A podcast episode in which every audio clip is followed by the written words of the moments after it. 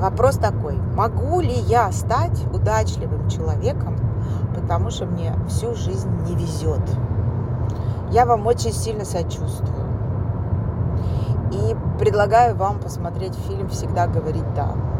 Почему? Потому что именно в этом кино показано, как человек ломает свою судьбу и выстраивает новые тенденции. Быть невезучим – это всего лишь привычка относиться к жизни таким образом. Э, это всего лишь э, привычка вашего мозга искать ответ на вопрос, стакан наполовину уже все-таки пустой или все-таки он наполовину полный. Это фокус внимания вашего разума.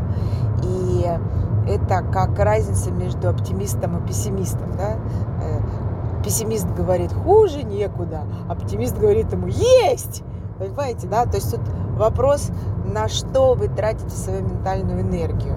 А, и вот это кино всегда говорит, да, оно очень круто отражает то, как человеку важно перестроить свою картину мира а, для того, чтобы начать искать в жизни сначала маленькие крупицы, а потом все больше и больше моменты, когда вам везет.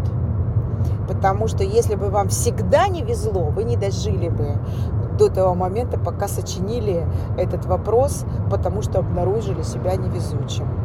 И, кроме того, у нас есть еще представление о себе, и его тоже очень здорово можно поменять и стать везучим человеком в любой момент своей жизни. Есть замечательная фраза крылатая. Никогда не поздно завести счастливое детство. Это вопрос всего лишь э, атмосферы в вашем уме.